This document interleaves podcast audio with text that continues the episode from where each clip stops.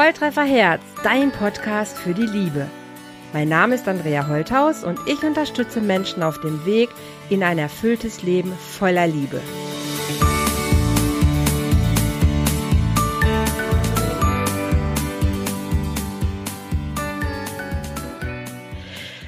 Hallo ihr Lieben, Volltreffer Herz heute wieder mit einem Podcast und einem ganz besonderen Gast, auf dem ich mich schon tagelang gefreut habe. Bei mir ist die Eva Lilly Marie Jordan und sie wird heute mit uns über das Thema Gewalt sprechen. Liebe Eva, ich freue mich total, dass du dich bereit erklärt hast, hier diesen Podcast mit mir zu machen. Und vielleicht magst du dich einfach gerade selber ein bisschen vorstellen. Wer bist du? Wo kommst du her? Damit fängt es schon an. Wo komme ich her? das bezieht sich ja ein bisschen darauf, wo, wo lebst du? wurde und ich bin ganz woanders aufgewachsen, als ich geboren wurde. Aber das, die meiste Zeit meines Lebens habe ich in der Oberpfalz verbracht. Okay. Ja, und da lebe ich auch jetzt. Mhm. Magst du kurz sagen, Eva, wie alt du bist, dass die Zuhörer ungefähr ein Gefühl dafür haben, wie reif du schon bist an Jahren? Oh, Andrea, du stellst mir lauter Fragen, die ich schwierig beantworten kann, obwohl sie so einfach sind. Ich habe in dem Jahr, als mein Enkel geboren wurde, meine Zeit angehalten und habe gesagt, ich bleibe für immer 50. Mein okay. Enkel ist zweieinhalb. Alles klar. Dann kann man das jetzt einfach an, an, ein paar Händen selber abzählen. War das für dich ein Thema, 50 zu werden? Ich bin auch 50 geworden dieses Jahr. Ähm, ich habe es irgendwie gar nicht so ganz mitgekriegt. Ich, ich weiß gar nicht mehr, was da war an meinem 50. Geburtstag. Ich war irgendwo und habe irgendwas gemacht, was äh, mich davon abgelenkt hat, auf mich selber zu konzentrieren. Und ich hatte wirklich an diesem Tag, als mein Enkel einen Tag alt war und ich da hinging, um ihn zum zweiten Mal zu sehen, ähm, habe ich angefangen, mich zu spüren als als die Mutter und die Großmutter und äh, da ist mir das bewusst geworden, dass ich jetzt ein halbes Jahrhundert alt bin und dass ich jetzt die Jordan-Oma bin. Ja, das war so immer meine Oma. Und jetzt bin okay. ich die Jordan-Oma. Und das war äh, schon ähm, ein sehr eindrückliches Erlebnis. Okay. Und warum hast du dann den Entschluss gefasst zu sagen, okay, ich halte die Zeit da jetzt an? Ähm, Jünger werden wollte ich nicht mehr. Mhm. Und älter werden wir sowieso. Und ich finde es eigentlich cool, äh, Lebenserfahrung zu haben und schon ein bisschen zu wissen, wie das Ding läuft und gleichzeitig eine Perspektive zu haben darauf, was ist noch vor mir, was ist noch möglich in meinem Leben. Und ich habe noch viel vor. Super. Jetzt haben wir uns kennengelernt ja auch in einer Gruppe, wo wir Geschichten schreiben. Geschichten über uns. Und da bin ich auf deine Geschichte halt ähm, besonders aufmerksam geworden, weil sie sich um ein, naja, ein Thema dreht und von einem Thema spricht, ähm, was ich beruflich sehr, sehr viel erlebt habe und was mich immer wieder berührt. Und ähm, dieses Thema heißt Gewalt. Es geht um Gewalt untereinander, Gewalt an Frauen. Es gibt auch Gewalt an Männer, aber heute bist du mein Gast, von daher dreht es sich hier um das Thema Gewalt an Frauen. Und es wäre einfach für mich wirklich, ähm, ja, es wäre sehr spannend zu gucken, Eva, nicht auf jeden Aspekt, was es dir passiert. Also es soll kein reißerisches Interview sein im Sinne von so, oh, was, was, äh, was hast du alles erlebt, sondern eher um, um die Töne dazwischen. Wie hast du damit gelebt? Also das ist eher der Teil, ähm, über den ich einfach ein bisschen von dir erfahren möchte. Wie, wie hast du damit gelebt? Wie hast du es erlebt und wie ist es dir gelungen, ja 50 zu werden, Oma zu werden und zu sagen, hey, ne, das Leben liegt ja noch vor mir und ich habe noch ganz viel vor. Ja, also ich fange jetzt auch einfach mal da an, wo du mich erwischt hast in meiner Geschichte. Ja, gerne. Thema Gewalt. Ähm, das war in meiner ersten Beziehung, in der Beziehung mit dem Vater von meinen Kindern, mhm. wo ich äh, eben Gewalt erlebt habe. Er war ein super toller Vater. Er war immer ganz, ganz, ganz lieb zu den Kindern. Er hat den Kindern nie irgendwas angetan. Mhm. Aber ich war diejenige, die ab und zu mal eine abgekriegt hat. Mhm. Und für mich war das damals so, als es passiert ist, auch, ich habe ihn geärgert und dann hat er mich halt geschlagen. Ne? Und äh, das habe ich dann einfach hingenommen, weil ich ähm, ja, weil ich es nicht anders kannte. Da mache ich jetzt einen Sprung in meine Kindheit. Da habe ich ja, gut. Ja? ja. Und das ist ein Muster aus meiner Kindheit. Ich habe was gemacht, was nicht okay war. Ich habe eine draufgekriegt und äh, das musste ich irgendwie äh, akzeptieren, dass es eben nun mal so ist. Und ähm, das Einzige, was man halt dann anfängt, ist, dass man sich so verhält, dass man möglichst wenig schlecht kriegt. Als Kind und eben dann als, als Erwachsener genauso. Bis ich dann irgendwann äh, einer Kollegin begegnet bin. Und die hat mich angeguckt und die hat gesehen, ich habe so einen kleinen blauen Fleck an der Lippe. Und dann hat sie gesagt, schlägt er dich? Und ich gesagt, ja. Also sie hat es einfach gespürt, intuitiv. Mhm. Und ähm, hat dann gesagt, du musst dir das nicht gefallen lassen. Und mhm. es war eine junge Frau, also ich war damals ich glaube, Anfang 30 und sie war gerade mit der Ausbildung fertig. Aber sie hat mir das gesagt und sie hat so eine, so eine innere Stärke ausgestrahlt und das hat mir ähm, auch Mut gemacht irgendwie. Und okay. es hat noch etliche Jahre gedauert, bis ich äh, gesagt habe, nö, ich will nicht mehr. Also ich habe wirklich äh, es geschafft, mich so zu verhalten, dass mein Mann irgendwann mich nicht mehr geschlagen hat. Wir, wir hatten halt dann andere Arten zu streiten. Aber irgendwann war eben diese Beziehung auch zu Ende und ich habe mich dann getrennt. Okay. Du hast vorhin einmal gesagt, das war so dein Muster, weil du es nicht anders kanntest. Also würdest du, also würdest du sagen, dass Gewalt für dich ganz normal war? Hm. Gewalt in der Form, dass es eine Form von Strafe ist. Strafe. Ah. Okay, Bestrafung war, war normal für dich. Du wirst bestraft für ein, ein Verhalten, was irgendjemand anders nicht als gut erachtet hat. Genau. Ah, okay. Genau, also das war das Muster meiner Kindheit und das habe ich einfach mitgenommen in meine Beziehung und habe das auch wenig reflektiert und einfach äh, akzeptiert, dass das Leben halt so ist. Ja. Ja. Und habe mir immer selber die Schuld gegeben dafür das, das ist auch eins der Sachen, die ich sehr, sehr häufig höre, dass man, dass Frauen sich selbst die Schuld geben. Ich bin ja selber schuld, weil ich habe ja was falsch gemacht. Genau. Genau. Das ist, das ist der Punkt, wo ich mittlerweile einfach weiß, das, was du machst, ist völlig egal. Es gibt keine Schuld und es gibt kein, keinen Grund für Gewalt. Niemals. Nie, nie, nie, niemals nie. Gegenüber Kindern nicht, gegenüber Frauen nicht, gegenüber Männern nicht, gegenüber niemanden. Auch nicht gegenüber Tieren oder so. Ja. Und auch nicht gegenüber sich selber. Und das ist, das ist das Wichtigste eigentlich. Das zu sagen, zu vermitteln, weiterzutragen. Und wenn es eben doch passiert, dann heißt es innehalten und hingucken, was ist denn da und warum ist das so und wo kommt es her und wo gehört es hin und wie gehe ich damit um und was kann ich tun, damit es besser wird. Und das kann ich nur unterstützen. Das hast du sehr toll gesagt. Als du deinen Mann kennengelernt hast, war, war dir bewusst, dass du, dass du jemanden anziehst, ähm, der eventuell dieses Muster von Bestrafung oder auch von dich schlagen, der das weitermachen wird? Also war dir, war dir dieser Mensch schon als solcher ja irgendwie das hört sich jetzt doof an, aber konntest du ahnen, dass das auch so werden würde mit diesem Mann? Konnte ich das ahnen. Ganz viele haben es mir gesagt, weil er aus einer ah. Kultur kommt, wo man das praktiziert. Ja, also er kommt aus, einem, aus einem ähm, orientalischen Land. Okay. Oder kam.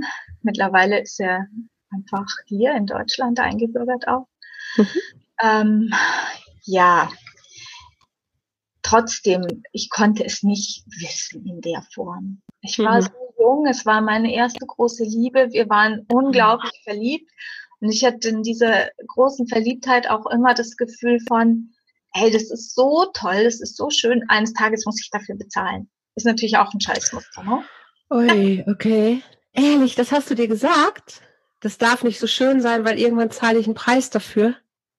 Also ja, es ist so schön und irgendwann zahle ich einen Preis dafür. So, also es war ja so schön.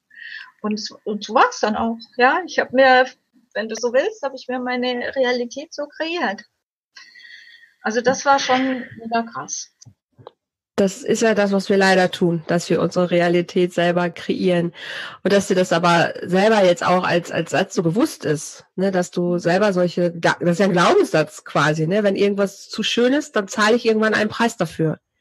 Ja. Also es, es darf nicht wirklich schön sein, äh, weil dann, dann wird auch irgendwas Schlimmes passieren. Also das schaffen ja eine Menge Menschen, sich selbst irgendwas Gutes selber kaputt zu machen, weil sie Angst haben, wenn es zu schön wird, dann, äh, dann ist der Preis zu hoch dafür. Ja, so ist es. Wie, wie hast du es geschafft, diesen Satz in dir zu verändern, Eva? Ich weiß nicht, ob ich es schon geschafft habe. Ich arbeite dran. Okay, was tust du dafür, damit sich dieser Satz verändert? Oder was hilft dir dabei, fragen wir mal so? Verschiedenes. Also ich bin wirklich in meinem Leben auf eine lange Reise durch verschiedene Therapien und Therapieausbildungen gegangen. Ich habe eine Therapie selber gemacht als Klient und dann noch eine während der Ausbildung, aber mhm. hauptsächlich wirklich Therapeutenausbildungen gemacht, um mich selber zu heilen. Mhm. Und ähm, ich habe mit der Kunsttherapie angefangen, ich habe kreative Leibtherapie gemacht und habe mich so auf diesen Wegen langsam hingeschlichen an die Themen. Und mir sind viele auch Blockaden im Yoga begegnet, wo ich wirklich mhm. in der mhm. Yogastunde gespürt habe, da ist jetzt eine Blockade wirklich auf der körperlichen Ebene an den Stellen, wo ich geschlagen worden bin, mhm. und geweint und habe das gehen lassen können. Ja. Und äh, dann sind sind mir auch ähm, Energiearbeit ist mir begegnet. Ich habe mhm. äh, Engelheilung äh, bekommen und habe es auch gelernt und praktiziert. Und ich habe Focus Agado kennengelernt und habe das auch gelernt und ich praktiziere das auch bis heute. Was ist das? Magst du es kurz erklären? Eine schamanische Arbeit, die aus dem, aus dem Regenwald kommt, also aus Brasilien. Mhm aber so ähm, aufbereitet wurde, dass sie ohne Rituale auskommt. Also es ist Wohnzimmer-Schamanismus. Du kannst es wirklich auf der Wohnzimmercouch machen. Mhm. Und ähm, es, es wird ein einzelnes Element aus dem Leben des Klienten einfach sehr genau angeschaut. Wir nennen das energetischer Körper. Das ist etwas, was sich gebildet hat im Laufe des Lebens durch mhm. Erfahrungen, durch unangenehme mhm. Erfahrungen. Also wir haben auch wir haben gute Erfahrungen, die machen ausgeglichene energetische Körper und wir haben schlechte Erfahrungen, die machen unausgeglichene energetische Körper. Mhm. Und äh, der wird angeschaut und der darf sprechen mhm. und sich zeigen und der bekommt auch Lichtwesenqualitäten zur Seite gestellt. Also zum Beispiel der energetische Körper hatte zu wenig Mutterliebe, dann gibt es ein Lichtwesen, äh, das die Mutterliebe bringt und äh, kann das dann ausgleichen. Und dann, äh, man arbeitet in einem geschlossenen Raum, also in einem energetisch geschlossenen Raum, so äh, dass da auch nicht von außen was stören kann. Und äh, in diesem Raum wird dann eben ausgeglichen und rausgenommen und angeschaut, ausgeglichen und dann wird es auf eine Ebene geschickt, die wir Christusbewusstseinsebene nennen. Und von dort äh, kommt es, also dort wird es weiter behandelt in der geistigen Welt und dann kommt mhm. es wieder zurück als ein Lichtwesen, das äh, wieder integriert wird. Also man stellt sich so vor, es wird einfach das kaputte Teil rausgenommen, es wird repariert und es wird wieder eingesetzt. Das hört sich bodenständig an. Jetzt kann ich jeder ja mit Schamanismus was anfangen, ja ähm, ich, ich komme ja aus einer Traumatherapie und im Prinzip machen wir es da genauso. Ne? Wir gucken uns die verletzten Anteile an oder die gucken uns die versteckten Ego-States an, also die äh, integrierten Anteile, die sich eben gebildet haben in bestimmten traumatischen Momenten und machen es im Prinzip genauso. Ne? Die werden auch geheilt, die werden mit Liebe versorgt und werden wieder integriert. Ähm, eben du oder die, die, die Ausbildung oder der Schamanismus macht es einfach auf, in einer anderen Sprache, in einem anderen Bewusstsein, vielleicht von mir aus sogar auch. Aber ich sag mal, ich glaube, der Weg ist der gleiche. Man kann Sachen, die mal zerbrochen sind, ein Stück weit wieder reparieren und man kann sie auf jeden Fall mit Liebe anfüllen. Und das ist das, was ich, äh, was mir total gut gefällt. Natürlich klar, ne, mit meinem Thema. Natürlich, äh, ich kann Dinge mit Liebe anfüllen und sie reparieren sich ein Stück weit. Sie werden vielleicht nie ganz heil. Es wird Risse haben. Ne? Es werden Narben bleiben, ja. Aber je mehr ich eine Sache mit Liebe wieder anreichern kann, desto, desto schöner, wohler und heiler fühle ich mich ja trotzdem.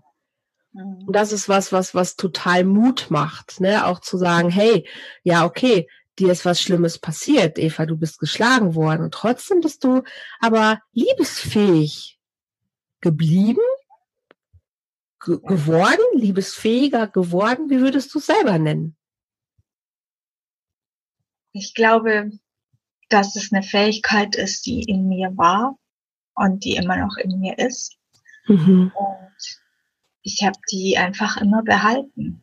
Das ist ein Geschenk auch ja, meine Schamanenpatin ist die göttliche Mutter und die steht für die Liebe. Sehr schön.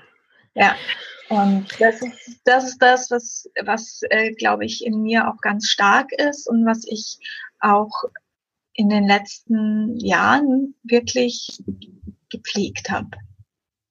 Die Liebesfähigkeit gepflegt habe. Sehr und schön. meine Narben auch gepflegt habe. Also mir ist das wirklich jetzt gerade, wo du da äh, hast du sehr schön beschrieben, wie man eben immer heiler wird, durch das man eben einfach immer mehr Liebe reingibt. Und dann, äh, was bleibt, sind Risse und Narben. Und ich war irgendwann auf der Suche nach einer Narbenfliege. Für mhm. körperliche Narben nach einer Operation. Ja. Und mir ist etwas begegnet, was meine Narben auf der Seelenebene pflegt. Mhm. Und das sind ätherischen Öle. Ah, okay und nicht irgendwelche, sondern sie müssen so destilliert werden, dass das, was in der Pflanze ist, und das ist ganz oft eine Molekülverbindungskombination aus 40 und mehr einzelnen Bestandteilen, ist das genauso in dem Fläschchen drin ist, wie es in der Pflanze war. Mhm. Spezielles Destillationsverfahren äh, eben notwendig. Das verwendet die Firma Young Living, die haben das entwickelt. Warte mal gerade. Warte. Wo habe ich sie? Hast du sie? Da sind sie. Yeah. ich wollte das mal keine Werbeveranstaltung, das kann gar keiner sehen von den Zuhörern. Wir halten hier beide unsere Fläschchen hoch und keiner weiß, was wir hier hochhalten. Also es ist auch ja, tatsächlich so, dass ich auch total auf diese ähm, wirklich, also dass ich einfach weiß, dass diese ätherischen Öle sehr unterstützend sind. Äh, bei allen möglichen Sachen, ne? Das ist gar nicht jetzt nur ja. bei, äh, bei, bei Seelen, sondern auch bei Energie. Ich nehme die sehr auf, wenn ich mich sehr konzentrieren möchte oder äh, bevor ich irgendwie was Herausforderndes mache, dass ich mich mit den Duften unterstütze. Also das ist eine, eine ganz tolle Geschichte, aber es war jetzt nicht abgesprochen. Also wir wollten hier keine Werbung für irgendwelche Produkte machen. Aber es ist einfach schön, dass du sagst, es gibt Sachen, die dir helfen. Und was es ist, ist ja völlig egal. Ne, dem einen hilft vielleicht das äh, und dem anderen hilft das. Aber wichtig ist, dass du für dich Sachen gefunden hast, wo du sagst, hey, die helfen mir, meine Namen zu pflegen, die helfen mir, ähm, heile zu werden oder zu bleiben oder zu sein und die unterstützen mich einfach in meinem Alltag. Das ist ja, das ist ja die Botschaft, worum es geht. Was du, was du findest, was dir begegnet, letzten Endes ist egal, aber du hast vorhin ganz am Anfang mal gesagt, du hast dich auf den Weg gemacht. Und das ist ja auch was, worum es geht. Also ich treffe einfach häufig Frauen, auch Männer, die machen sich nicht auf den Weg. Die, die bleiben einfach in ihrer Opferrolle, die bleiben in ihrer, in ihrem Muster, die bleiben einfach in ihrem Schmerz. Was hat dich bewogen zu sagen, dass du dich wirklich auf den Weg gemacht hast, Eva? hm, das hat mir gesagt, ich soll mich auf den Weg machen oder warum habe ich es gemacht? Ich glaube, meine Kinder, zum bestimmten Teil einfach meine Kinder, weil ich für die ein besseres Leben wollte, so wie alle Eltern das immer wollen. Mhm. Ähm, ja. Ja. Das wäre so ein großes Warum. Ne, warum, warum war es wichtig, dein, dein Schmerz zu verlassen? Und dein Warum war die Liebe zu deinen Kindern, zu sagen, hey, ihr, ihr braucht was anderes. Also muss ich irgendwas tun, damit es für euch anders sein kann. Das wäre ein großes Warum. Ich bin lange geblieben wegen den Kindern, damit sie einen Papa haben. Und in der Beziehung geblieben? In dieser Beziehung geblieben. Okay. Irgendwann ging das nicht mehr und dann bin ich gegangen und und das war dann eben einfach auch die richtige Entscheidung. Und ja. Und würdest du sagen, dass es einen Punkt in dir gab, wo du dir sicher warst, jetzt zu gehen, ist jetzt der richtige? Ja. Ja. Also es, es gab viele äh, Situationen, wo ich überlegt habe zu gehen. Mhm. Es gab eine Situation, wo ich kurz davor war, ohne meine Kinder zu gehen. Mhm. Und dann bin ich wirklich da gestanden. Da stand ein fertig gepacktes Auto vor der Haustür. Morgens um vier. Wenn alle schlafen, merkt es keiner, ja. Mhm. Und ich wollte weg. Und dann habe ich gedacht, nee. Das war so mühsam, diese beiden Kinder auf die Welt zu bringen. ich werde die nicht einfach irgendjemanden hinterlassen. Also er hatte damals eine andere, ja. Mhm. Nee, die kriegt sie nicht. okay. Und dann bin ich geblieben. Mhm. Und später bin, als ich dann gegangen bin, sind die Kinder erstmal mit mir mitgegangen und das war, das war dann einfach auch gut erstmal so. Aber was hat es gebraucht, Vielleicht ist es auch zu, vielleicht kann man es auch gar nicht wirklich beantworten. Was hat es gebraucht, damit du letzten Endes wirklich irgendwann gesagt hast, und jetzt ist genug und jetzt gehe ich? Da war Endgültig. nicht körperliche Gewalt. Das war nicht mehr. Das war mhm. zu dem Zeitpunkt nicht mehr. Da hatte ich das wirklich geschafft, äh, so zu sein, dass dass es nicht sein musste, ihn nicht so zu provozieren, dass er wirklich handgreiflich geworden ist. Und er hatte eine Freundin und die ist dann bei uns eingezogen. In den gemeinsamen Haushalt? Ja. Okay. Vorspielung falscher Tatsachen. Sie war nämlich seine Mitarbeiterin. Und sie brauchte eine Wohnung, weil ihr Freund sie rausgeschmissen hat. Und haben dann okay. das Kinderzimmer zusammengetan und sie hat dann das Kinderzimmer bekommen. Und irgendwann habe ich gemerkt, dass er nicht, also er schlief damals nicht mit mir im Schlafzimmer, sondern immer grundsätzlich im Wohnzimmer. Und irgendwann bin ich dahinter gekommen, dass er nicht im Wohnzimmer schlief, sondern eben äh, bei ihr.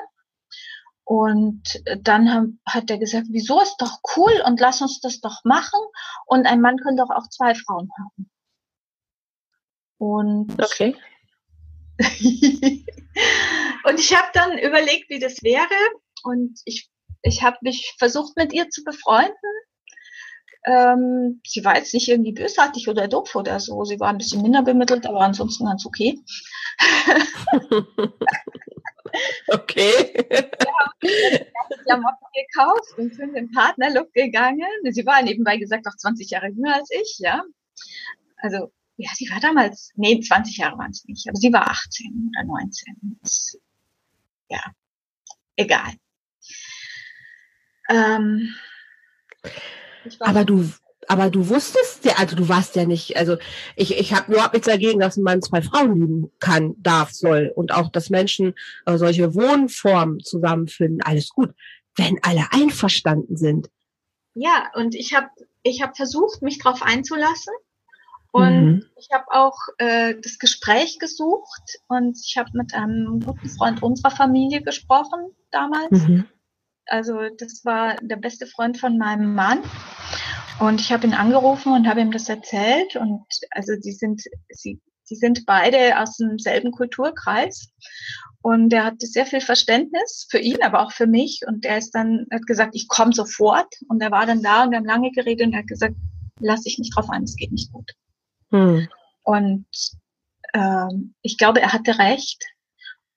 Und es hätte mich wirklich äh, noch mehr nach unten gebracht. Ich hätte nicht mehr sein können, glaube ich.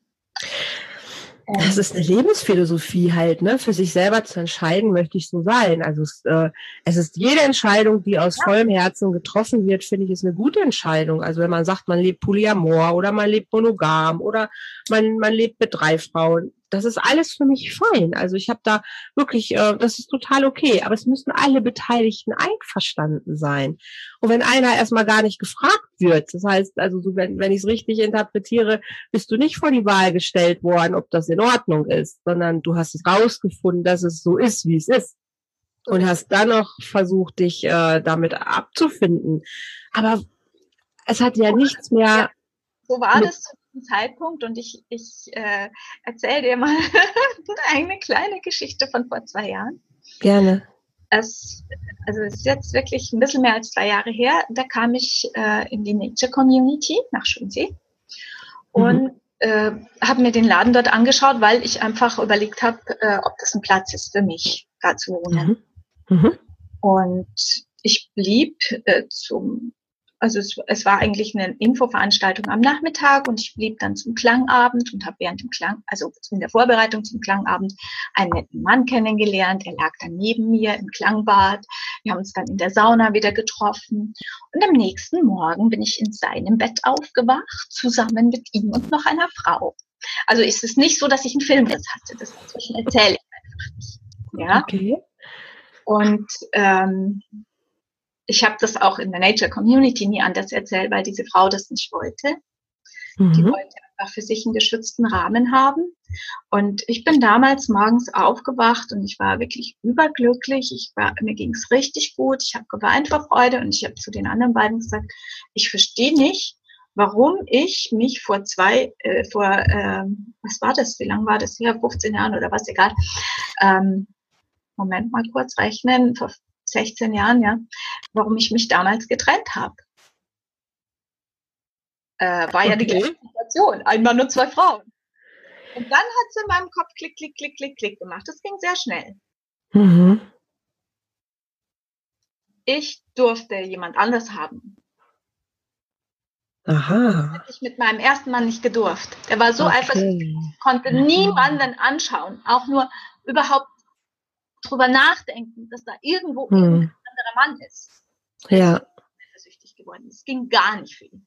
Mhm. Und dann war ich in einer Beziehung, jetzt die letzten anderthalb Jahre war ich in einer Beziehung mit diesem Mann. Mhm. Und ähm, ich durfte jederzeit jemand anders haben. Und er auch. Also wir haben wirklich Polyamor gelebt. Wir waren das Vorzeigepärchen für glückliche polyamore Beziehungen, okay. die völlig pflegeleicht war. Es, ist, es gibt mehrere polyamore Beziehungen in der Nature Community und nicht alle sind pflegeleicht, aber unsere war es. Okay. Weil du, aber du hast was ganz, ganz Wichtiges gesagt, Eva, weil du, ähm, weil du es entschieden hast. Und ja. das ist ja der Teil. Also du hast es diesmal, du hast, also du hast es aus, aus deiner, wirklich aus deinem vollen Bewusstsein entschieden. Kein anderer hat dich in diese Situation reingebracht oder keiner hat dich genötigt oder hat dich gezwungen oder irgendwas. Du hast gesagt, hey, ich habe da Bock drauf und ich erlaube mir das und ich darf das und es ist okay so. Ja, und jeder hat das gleiche Recht. Okay, super. Ja, und er hatte andere Frauen in der Zeit und ich hatte andere Frauen in der Zeit. Und wir hatten auch ein paar Dreier. Wow. sehr cool, sehr schön. Also das hört sich trotz, also es hört sich sehr lebendig an. Ne? Das hört sich sehr, um, ähm, sehr auf, also sehr auf an, sehr offen an zu sagen, hey, Liebesfähigkeit ähm, ist auch nicht nur auf einen Menschen begrenzt. Und A, überhaupt, dass du sagst, äh, ich kann auch anderen Menschen vertrauen, trotzdem ich Gewalterfahrung ähm, in meinem Leben habe, ist es mir möglich, dass ich mich auf andere Menschen einlassen kann und sogar auf mehrere. Also es kann sogar gleichzeitig passieren. Das erlebe ich, das ist wirklich was Tolles. Deshalb finde ich es auch so fand, aber das war auch das, was ich in deinen Texten auch teilweise gespürt habe. Du hast es geschafft, dich dem Leben wieder in einer anderen Art und Weise zu öffnen, was viele Frauen nicht schaffen. Also häufig höre ich halt, ähm, dass sie sehr misstrauisch bleiben, dass sie Angst haben, verletzt zu werden, dass sie immer immer auf der Hut sind, äh, sich beschützen zu wollen, dass sie auf gar keinen Fall ähm, sich öffnen können, weil sie eben Angst haben, dass sie, dass sie wieder verletzt werden. Und jetzt hört sich das bei dir so, naja, fast leicht an. Wie machst du das? Ein Teil davon hat vielleicht auch wirklich mit bewusster Sprache zu tun. Mhm das ist auch ein Thema, was mich äh, wirklich lange schon begleitet und was mir wirklich sehr geholfen hat. Immer wieder zu gucken, was sage ich da eigentlich und will ich das überhaupt, was ich da sage? Ja, zum ah, Beispiel okay. die Redewendung, ich stelle fest, dass das ist so und so. Ja, wenn du es feststellst, hallo, da kann es nicht locker sein. Hm? Ah, ja, da ist was dran. Absolut. Schraube und ja. die dreht sich und die wird immer fester und immer fester und immer fester. Hey, zieh es mal locker, mach die Schraube mal locker und äh, guck dir an, was es ist und sag nicht, ich stelle fest, es ist so und so, sondern sag, meine Wahrnehmung ist, dass es im Moment gerade so und so ist. Super. Und ist da was Weiches und dann kann sich da was ändern. Dann gibt es die Möglichkeit für Veränderung. Und die hat jeder und immer und überall. Mhm. Das ist wie mit Ich bin überzeugt davon. Also es gibt viele Wörter und Sprache ist sehr, sehr mächtig an der Stelle, auf jeden Fall. Und bewusst drauf zu achten, was man wie sagt, ganz, ganz toller Impuls. Auf jeden Fall. Hast du noch Beispiele? Für die Sprache? Ja.